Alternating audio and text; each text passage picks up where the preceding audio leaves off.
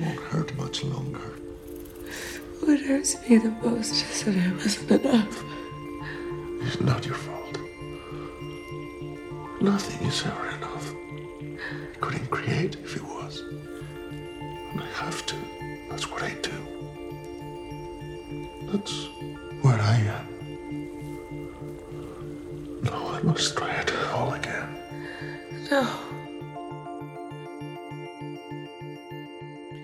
Bonjour et bienvenue dans le Palais des Fantaisies. Et je vais vous parler du film Mother, un film de 2017 de Darren Aronofsky avec Jennifer Lawrence et Javier Bardem. C'est l'histoire d'un couple qui vit dans une campagne américaine et qui va être perturbé par l'intrusion de personnages de plus en plus étranges. Alors pourquoi est-ce que j'ai décidé de vous parler de Mother? Parce que je trouve que Mother est intéressant pour plusieurs raisons. Mother nous parle des cycles de la vie, de notre façon d'exister et de notre rapport à notre destinée. Et ce qui est intéressant dans le, dans le film, c'est la façon dont le, film parle de ça. On, est, on voyage dans un rêve dans Mother. C'est-à-dire qu'en fait, très vite, on se rend compte qu'on n'est pas tout à fait dans la même réalité euh, que celle de notre quotidien. Euh, C'est quelque chose qui peut nous faire perdre pied. Alors c'est à ce titre que Mother n'est pas facile à voir. Finalement, on est relativement vite déstabilisé. On se rend compte que euh, ce monde un peu euh, qui nous semble normal au début devient de plus en plus, je vais dire, fantaisiste. Et euh, cette fantaisie fait que il y a plusieurs spectateurs qui ont été, qui sont un peu désarçonnés et qui, qui perdent le fil. Et je vais tenter de décrypter les symboles oniriques qui se trouvent tout au long du film euh, pour apporter un peu de compréhension. Nous parlerons du symbole de la cave, le lieu de l'inconscient. Nous parlerons de la cuisine et la nourriture et de notre rapport aux dons. Nous parlerons des WC qui symbolisent la façon dont on digère notre quotidien, de la grenouille qui symbolise la renaissance, du symbole de la maison, notre temple intérieur, de l'eau qui symbolise la vie et le féminin, puis de la police et de l'armée qui symbolisent nos résistances. Oh, it scared me. Sorry. Didn't mean to. You're outside? Why didn't you wake me? I wanted to be alone. I mean, I needed to clear my head and get the ideas flowing.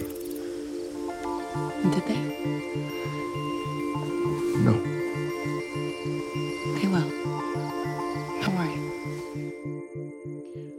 Premières images du film, on voit une femme au milieu des flammes. Cette femme au milieu des flammes, ce n'est pas elle, ce n'est pas l'héroïne, ce n'est pas Jennifer Lawrence, c'est une femme qu'on ne connaît pas. Et juste derrière, on voit Javier Bardem qui remet un cristal en place. Et à partir de là, le monde qui était, qui semble gris ou alors calciné, reprend vie. Donc du coup, ce que ça illustre, c'est la fin d'un ancien cycle. Le monde a brûlé, il a été jusqu'à sa destruction. Et là, Javier Bardem va mettre le cristal, il va remettre quelque chose de pur et d'essentiel au milieu des choses. Et à partir de là, le monde s'illumine de nouveau. On arrive du coup sur l'héroïne, sur elle, qui est Jennifer Lawrence. Elle se réveille et la première chose qu'elle fait, c'est la recherche de l'autre. Elle va appeler bébé, elle va rechercher son alter ego. Elle se lève, elle est habillée tout en blanc, une sorte de nuisette longue et blanche, comme un symbole de pureté, c'est-à-dire quelque chose qui n'a pas encore, euh, qui n'a pas encore de tâche.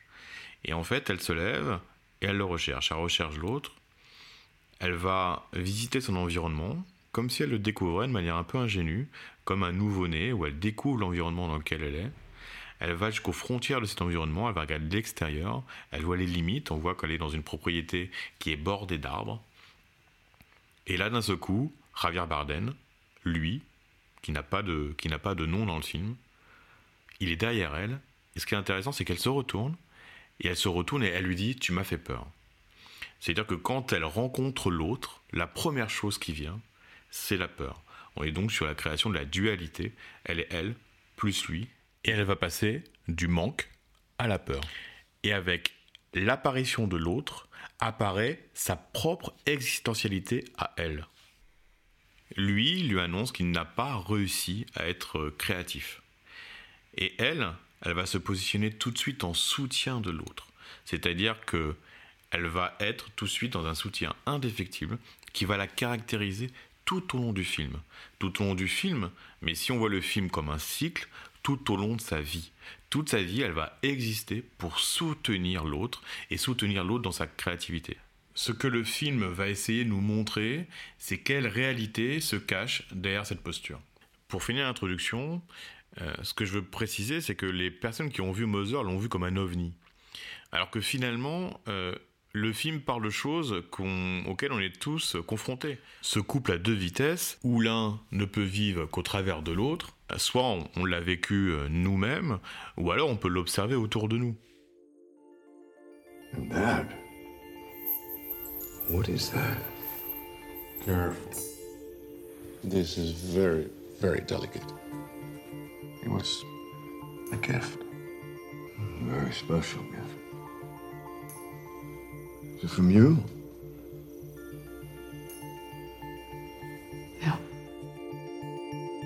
Elle va commencer à prendre possession de la maison.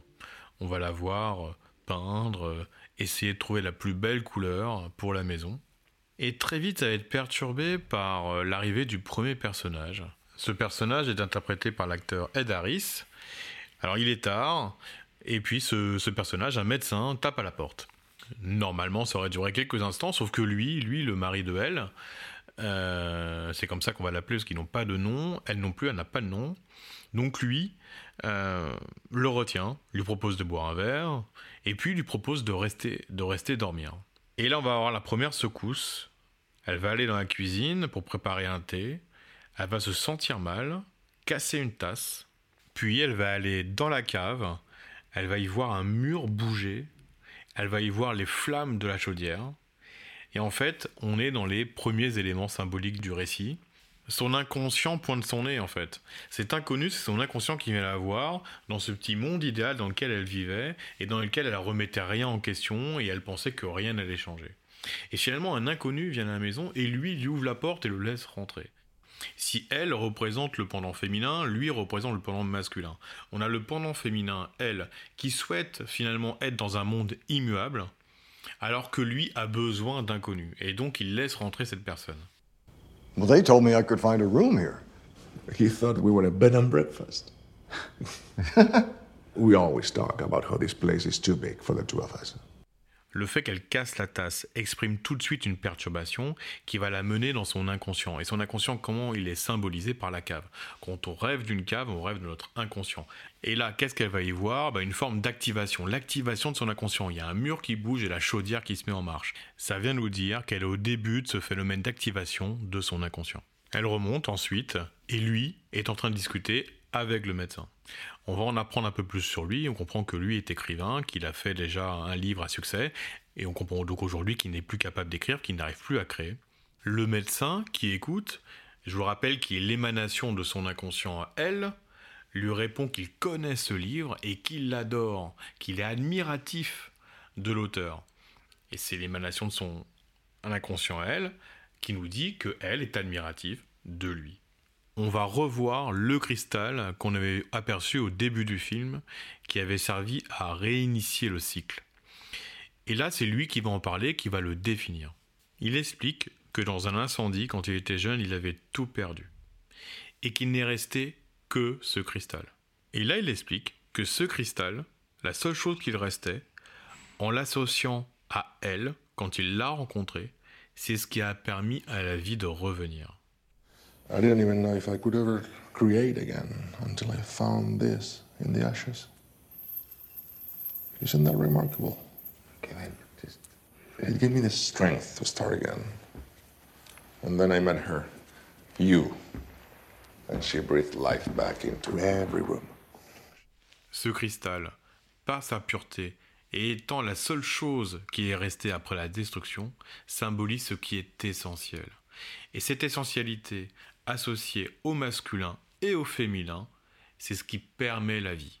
Et ce qui va permettre à chaque fois de réinitialiser un nouveau cycle. Cette mise en lumière et d'une certaine façon la responsabilité qui va avec, qui est révélée devant son inconscient et devant elle, va entraîner une perturbation.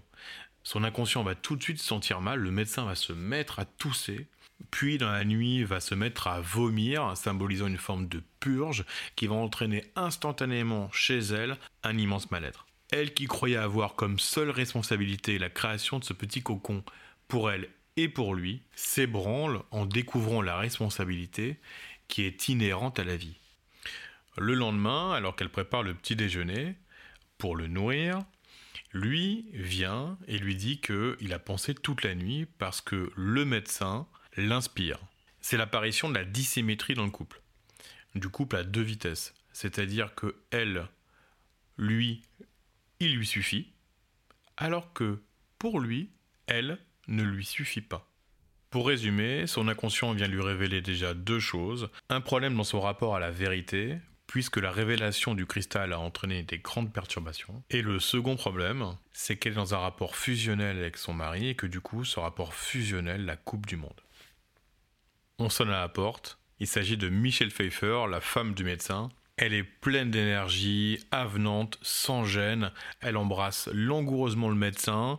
Elle est aux antipodes de notre héroïne. Conséquence directe, la nourriture que elle était en train de préparer a brûlé. C'est l'occasion de faire un petit point sur le symbole de la cuisine et le symbole de la nourriture et surtout de faire à manger. Euh, la cuisine, c'est un lieu de transformation, c'est un lieu où on met de soi, où on transforme les aliments. Quand l'on rêve de que l'on fait la cuisine, généralement, ça parle de ce que l'on a à offrir. Et là, ce qu'elle préparait a brûlé. Donc, si je reviens sur l'introduction, elle existe en le soutenant lui. C'est ça ce qu'elle a à donner. Et ce qu'elle a à donner, symbolisé par ce repas, par ce petit déjeuner, vient de brûler. Par ce symbole, c'est toute son existentialité qui est remise en question. Et donc il y a un enjeu qui se définit tout de suite. Est-ce qu'elle va être capable de se transformer et d'exister autrement que par ce soutien qu'elle considère comme étant nourrissant pour lui? Si elle y arrive, elle pourra trouver un nouvel équilibre, mais si elle n'y arrive pas, elle risque de finir comme son petit déjeuner. Michelle Pfeiffer, la femme du médecin, tente de ramasser la poêle chaude qui est tombée avec les aliments brûlés et elle se brûle. Alors la question c'est qui est Michelle Pfeiffer dans tout ça? Si Ed Harris, le médecin, est la vision de son inconscient, son inconscient révélé du côté masculin, c'est un homme, Michelle Pfeiffer, c'est la révélation de son inconscient côté féminin. Elle, qui est tout en pudeur, aimerait sans doute être un peu plus comme Michelle Pfeiffer, qui semble embrasser son mari comme elle embrasse la vie, mais qui surtout est capable de vivre par elle-même. You're so beautiful. Come here.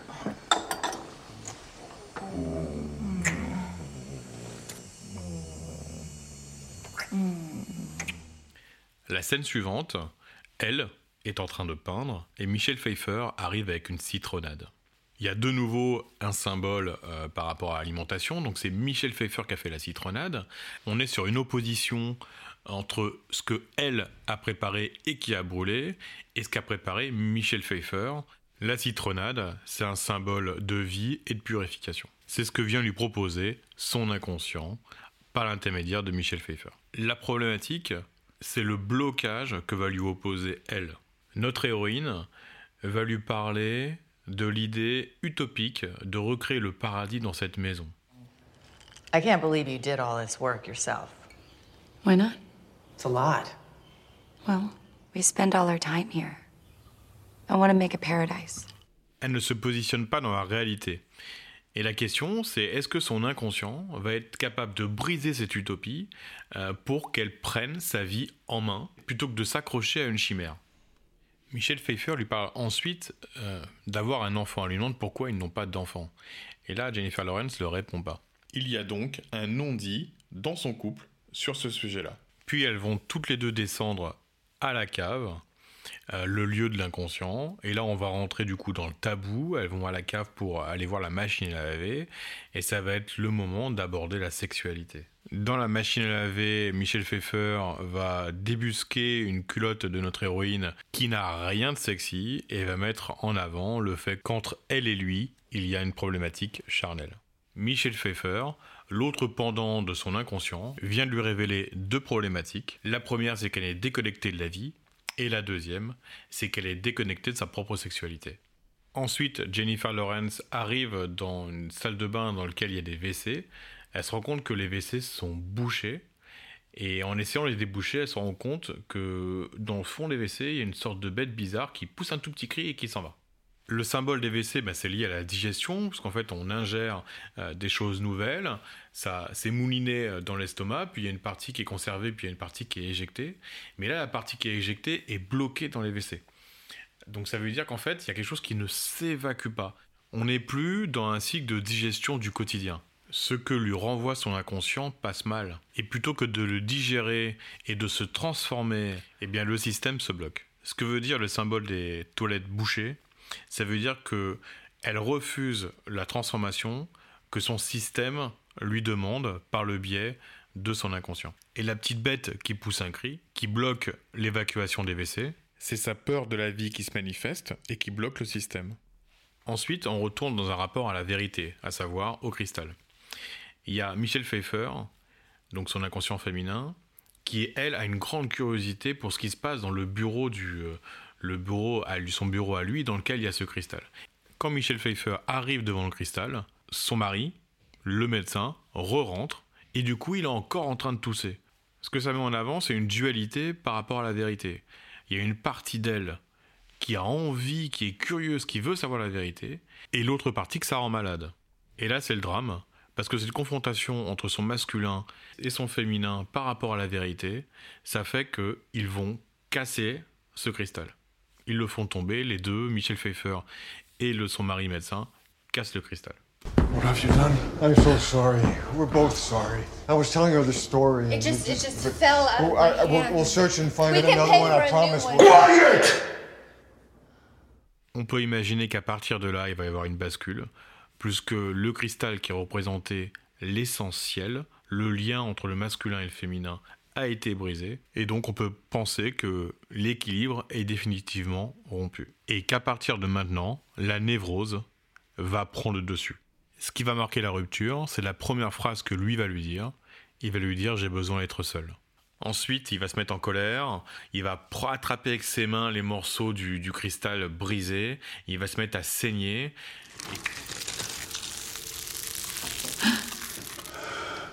Please.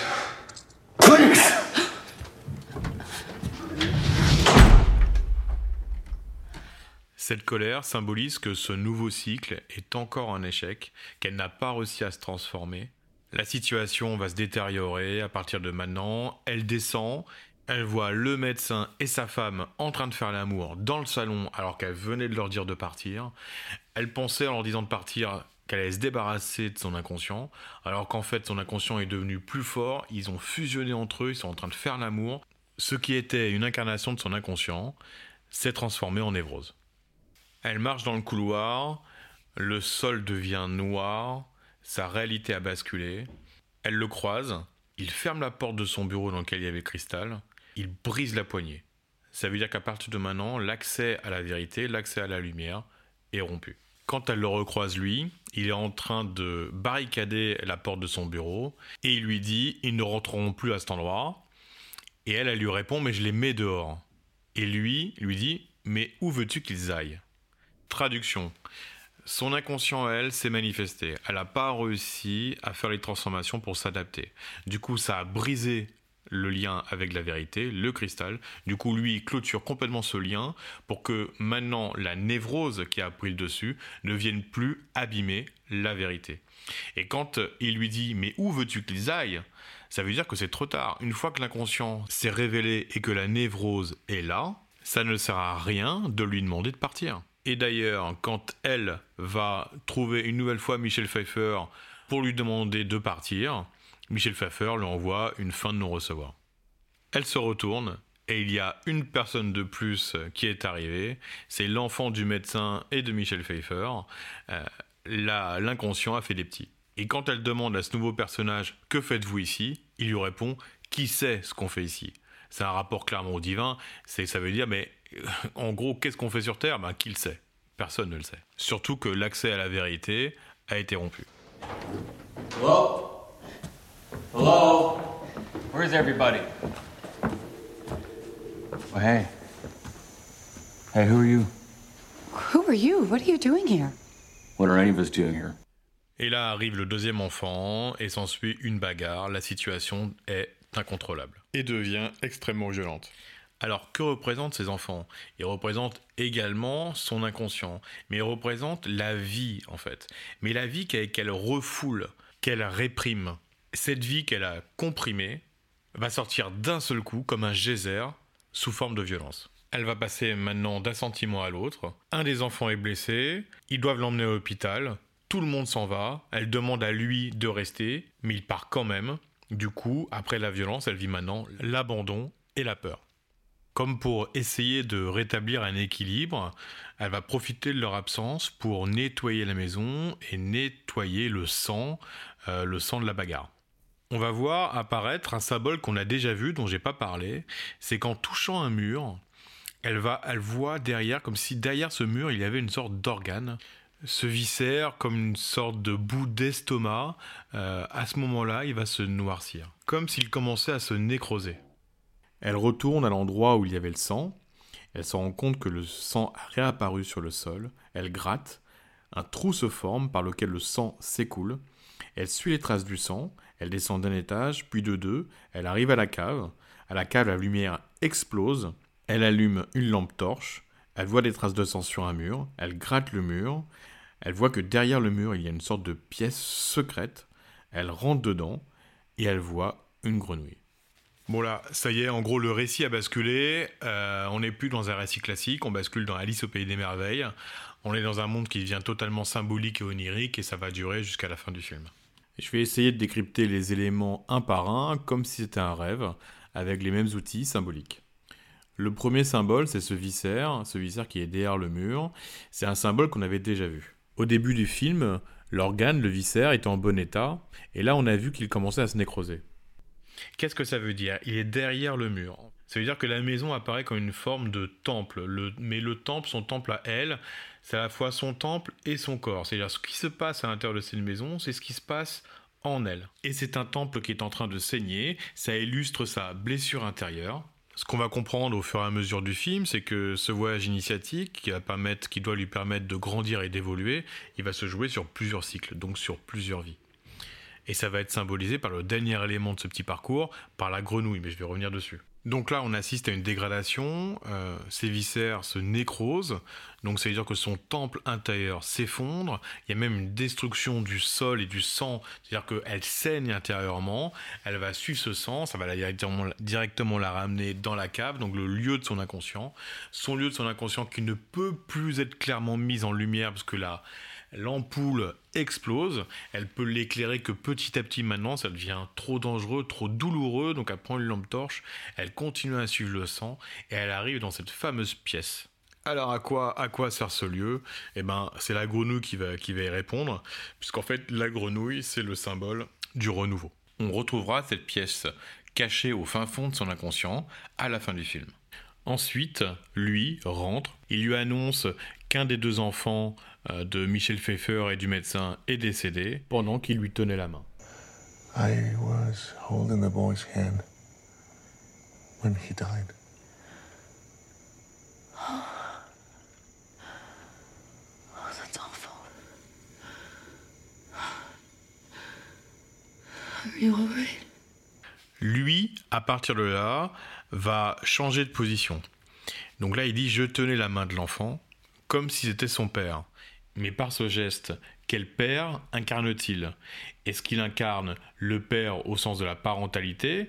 Ou alors est-ce qu'il incarne le père divin qui a accompagné cet enfant dans la mort? Cette position va évoluer jusqu'à se révéler à la fin du film.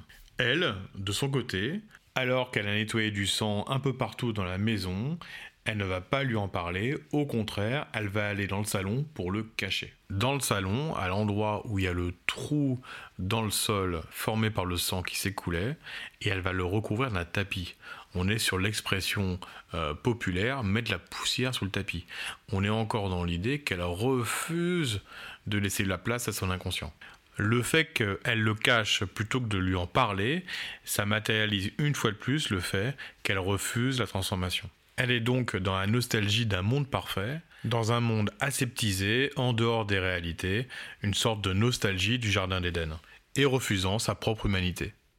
Maintenant, c'est toute la famille du médecin et de Michel Pfeiffer qui débarque suite au décès du, du fils. Et là, Michel Pfeiffer lui demande à lui de faire un discours. Là, il va être dans une autre posture du père. Il va être dans la posture du père qui prêche. Il annonce la fin de l'amour et le début des ténèbres. Et il dit qu'au milieu de ça, il y a une voix qui crie et qu'il n'y a qu'à écouter. An infinite amount of love.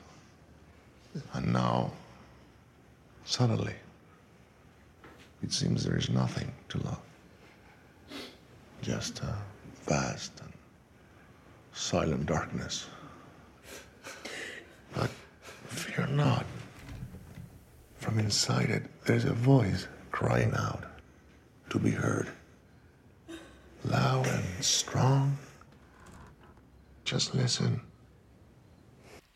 Alors ce message, il est absolument pas en fait pour, euh, euh, pour les parents ou pour le défunt. C'est un message qui lui est directement adressé à elle et qui lui décrit la situation. Et lui dit qu'il n'y a plus d'amour, que c'est maintenant la place des ténèbres, mais lui dit qu'il y a pourtant une solution simple. C'est qu'il faudrait être capable d'écouter cette petite voix, cette petite voix qu'elle a au fond d'elle, ce souffle de vie et qui maintenant crie. Et c'est d'ailleurs ce qu'il va lui dire. Il va lui dire c'est le son de la vie, le son de l'humanité. Do you hear that? Do you hear that? That is the sound of life. That is the sound of humanity. Et c'est tout ce qu'elle refuse de laisser entrer dans sa vie. Sa recherche de perfection, sa recherche d'un monde aseptisé, paradisiaque, n'est pas compatible avec son humanité. Ensuite, d'autres invités arrivent. Ils ramènent à manger, tous. Michel Pfeiffer est en train de dire un mot et elle va remercier elle, son hôte. Mais Michel Pfeiffer est en fait chez elle maintenant. Elle a pris toute la place et ça va ramener notre héroïne en sa qualité de servante. C'est d'ailleurs ce que fait Michel Pfeiffer depuis le début du film. Elle ramène constamment notre héroïne à sa condition. Ed Harris, le médecin, prend la parole et va la donner à notre héroïne, qui ne saura pas quoi en faire, qui ne saura pas quoi dire, car elle n'est pas capable d'exister par elle-même. La maison est ensuite envahie par les invités qui vont partout. Euh, Il y a une invitée qui casse un verre, elle s'empresse de, le ramasser. En fait, elle va tenter de maintenir un équilibre, de, de sauver ce qui a sauvé, alors que la névrose a complètement pris le dessus. Elle est complètement débordée, il y a des personnes qui veulent faire l'amour dans sa chambre, donc c'est l'apparition de ces pulsions qui se manifestent. Elle perd pied, elle va dans la salle de bain, et là il y a un autre élément dont j'avais pas parlé, mais ça fait la troisième fois qu'elle le fait. Elle va boire dans un verre une sorte, une sorte de médicament euh, doré, et à chaque fois qu'elle prend ça, elle se ressaisit, en fait, elle retrouve des forces. Bon, en gros, euh, c'est son rail de coke. Elle prend son petit rail de coke, et dans sa vie qui est chaotique, et ben d'un seul coup, elle retrouve l'énergie, mais finalement, c'est pour refaire la même chose. Donc euh, en fait, elle ne change rien, elle prend, euh, sa, elle prend ses vitamines et puis elle va tenter de, bah, de retrouver un équilibre qui n'existe plus. En fait, elle se ressaisit mais pour pouvoir mieux foncer dans le mur. Elle redescend et elle rencontre deux personnes qui sont en train de repeindre les murs de sa maison, les murs intérieurs. Mettre de la couleur sur les murs de sa maison, c'est mettre de soi, c'est une façon de s'impliquer dans sa propre vie. Et même ça, ça lui est retiré. Ensuite, elle va le retrouver lui, qui est entouré de, plein de monde, et il va l'appeler, il va l'interpeller, il va lui dire Viens là, ma déesse, ma princesse. Ça peut être comme ça qu'un père peut parler à sa petite fille qui a 8 ans. La question qu'on peut se poser, c'est est-ce qu'elle a franchi ce cap? Ce qu'on lui demande maintenant, c'est de dépasser le stade de petite fille de 8 ans qui se prend pour une princesse et qui attend le prince charmant pour devenir une femme et épouser la vie. Ensuite, elle est littéralement ramenée à son rôle de, de boniche. Elle s'occupe de, nettoyer et aussi de faire la police. Et euh, il va y avoir un trop-plein, du coup, un trop-plein émotionnel, elle en a marre, et là, il y a une canalisation euh, qui, qui va sauter, et de l'eau qui va asperger toute la maison. Dans les rêves, l'eau, c'est un double symbole, c'est le symbole du féminin, mais c'est aussi le symbole de la vie. Et au niveau de l'interprétation des rêves, ce qui est intéressant de voir, c'est comment l'eau s'écoule. Et du coup, l'eau sort des canalisations, donc elle n'est plus canalisée, la vie n'est plus canalisée, elle ne s'écoule plus normalement, et donc elle jaillit par tous les trous. Donc là, elle va couper l'eau, donc elle va couper la vie, et tout le monde s'en va, sauf lui. Et là, il va lui dire, mais ils- eux, ils avaient besoin d'un lieu pour célébrer la vie. They're gone. Come, let's go to bed. You don't need to do that. Do what? Clean up their mess? We did a good thing. They needed a place to celebrate life. They needed tonight. What about what I needed? On est là sur deux perceptions complètement différentes. Lui voit sa maison comme s'étant transformée en un lieu de célébration de la vie, alors que elle, elle a vu sa maison comme un lieu d'intrusion, d'inconnu, d'ennemi qui bouleversait son équilibre. Là va s'en suivre un acte cathartique. Poussée dans son dernier retranchement, elle va enfin aborder le sujet tabou qu'avait relevé Michel Pfeiffer, son inconscient, à savoir l'enfant et leur sexualité. All I'm trying to do is bring life into this house. Open the door to new people, new ideas. You think you can breathe? I'm the one who's suffocating here. Why do you pretend that nothing is wrong? Everything will be all right. Everything will be good. You'll be fine. You know what? Life doesn't always work out the way you want it to. You're right. Mine certainly didn't. Excuse me? You talk about wanting kids, but you can't even fuck me. Du coup, ils vont faire l'amour et elle saura instantanément qu'elle est enceinte. Elle le lui annonce et lui instantanément retrouve sa créativité et il se met à écrire.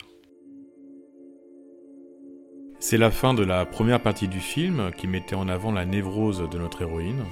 Elle a réussi à briser un des tabous de sa vie et de sa relation avec lui, et elle est maintenant capable d'être mère. Mais va-t-elle être capable d'exister par elle-même? C'est ce que va nous révéler la seconde partie du film.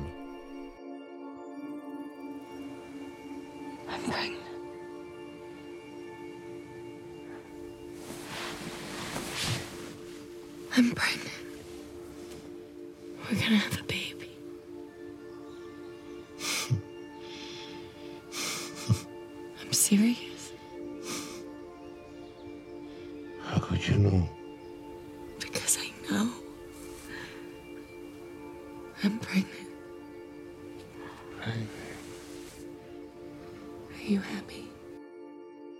Plusieurs mois ont passé, elle a le ventre rond et elle sent que son bébé bouge à l'intérieur de son ventre. La vie est vraiment là, elle peut la sentir. Elle descend, elle le voit lui, et lui lui annonce qu'il a fini son livre. Le téléphone sonne, c'est l'éditeur. L'éditeur lui dit qu'il a adoré le livre, qui d'ailleurs n'est pas symbolisé dans le film par un livre, mais une sorte de parchemin. Et là, elle dit c'est fini, je t'ai perdu. Elle retourne à l'endroit où il y avait le tapis, le tapis qui avait servi à cacher le trou formé par le sang, et elle voit qu'il y a une tache de sang sur le tapis. Ce que ça nous apprend, c'est qu'elle a franchi un cap. Elle a franchi un cap, elle a été du coup capable d'enfanter, elle s'est réapproprié son mari. Pour autant, est-ce que les autres problèmes ont été réglés? Est-ce qu'elle va être capable d'exister par elle-même? La tâche sur le tapis semble annoncer le retour de l'inconscient, le retour de la névrose. Est-ce qu'elle va être capable de se transformer ou est-ce qu'elle va s'effondrer? Dans le début de cette seconde partie, elle épouse encore et toujours le rôle de la femme parfaite dans un monde parfait. Elle a cuisiné un fantastique repas, elle s'est fait très belle, son mari rentre, lui rentre, elle lui dit ne fais rien mon chéri, je m'occupe de tout. Elle existe toujours en étant l'assistante de son mari les mêmes causes entraînant les mêmes effets, de nouveau, des intrus pointent le bout de leur nez. Tous ces intrus sont des admirateurs de lui suite au succès de son livre. Les réactions sont les mêmes qu'au début du film, à savoir que ces intrusions, lui, l'enchantent et elle, la dérangent. On est de nouveau dans un rapport à la nourriture. Elle a préparé à manger et lui lui dit Garde tout ça au chaud, je mangerai plus tard. Il n'est plus intéressé par sa nourriture, il n'est plus intéressé par ce qu'elle a à lui apporter. What are you doing? Who are they? I don't know. Please, wait. What do they want? I don't know. They've come here to see me.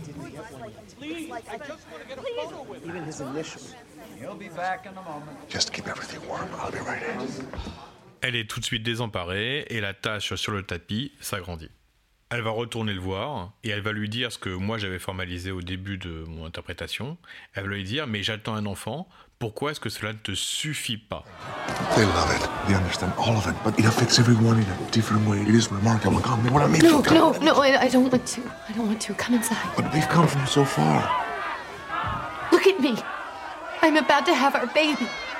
Why is that not enough for you? On peut se poser la question philosophiquement de ce qu'il y a derrière, puisque en faisant cet enfant avec lui, il y a un acte de pouvoir, c'est une façon de le posséder.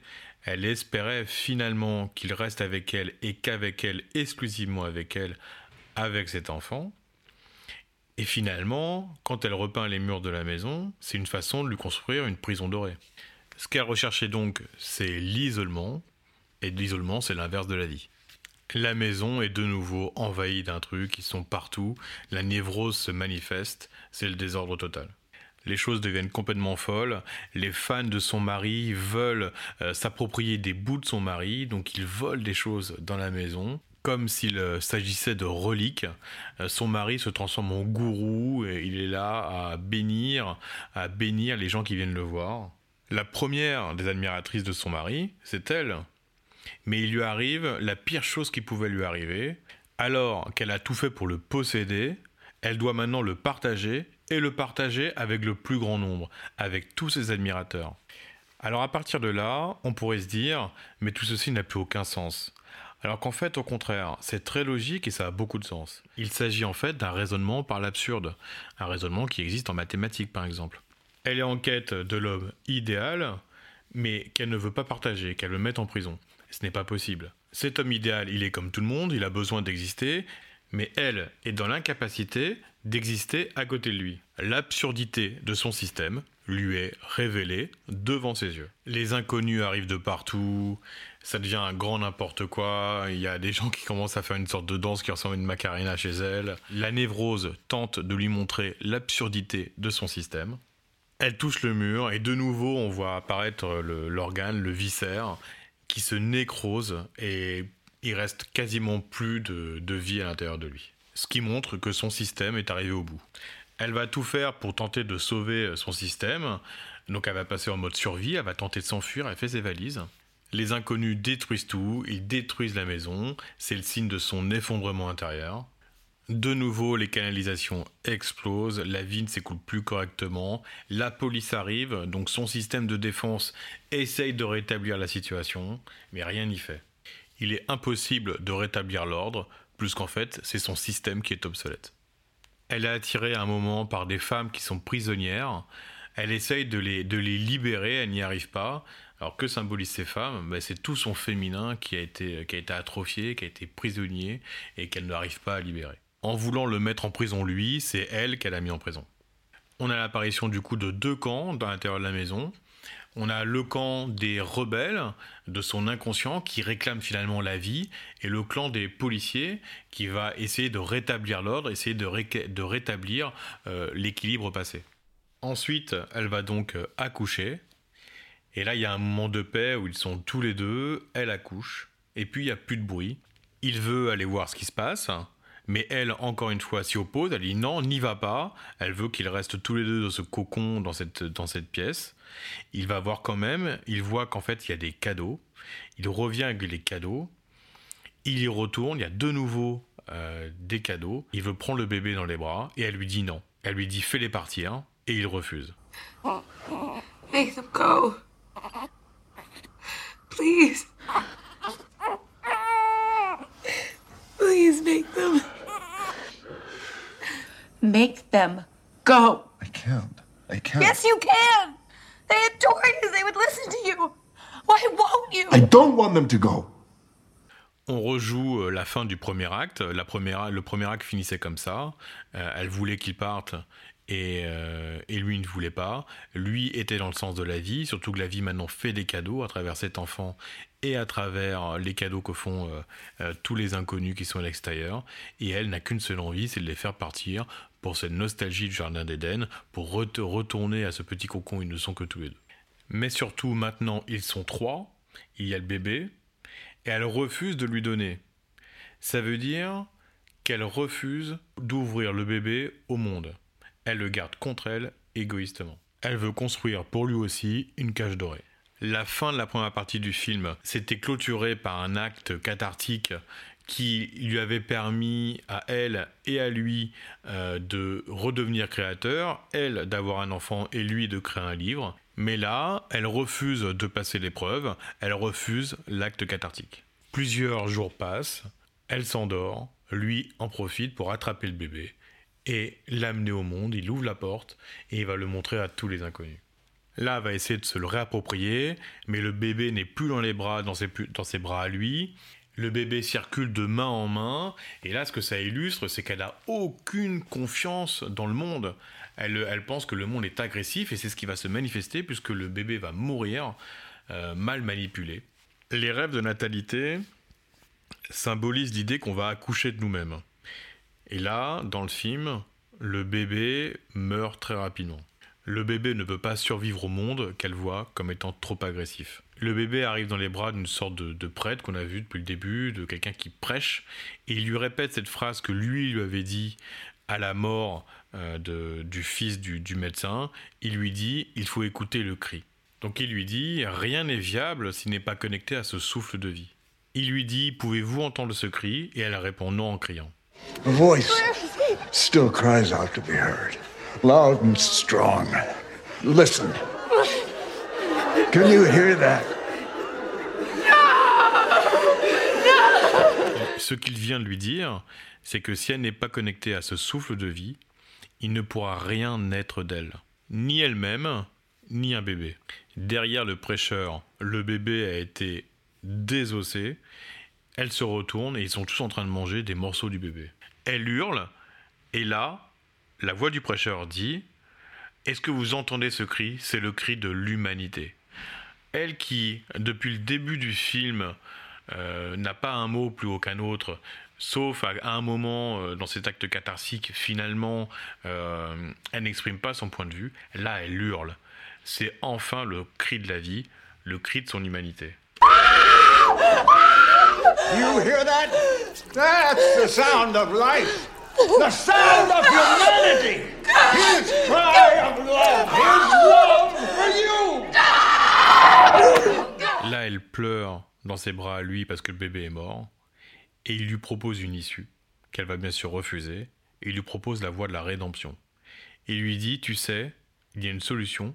On pourrait leur pardonner à tous. We have to find a way to forgive them.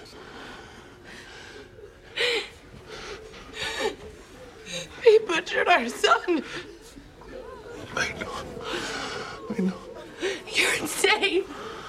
Listen to me. You're insane. Well, listen to me. We are so sorry. We are truly sorry. Listen, have faith in me. Please, please. We need to forgive them. We need to forgive them.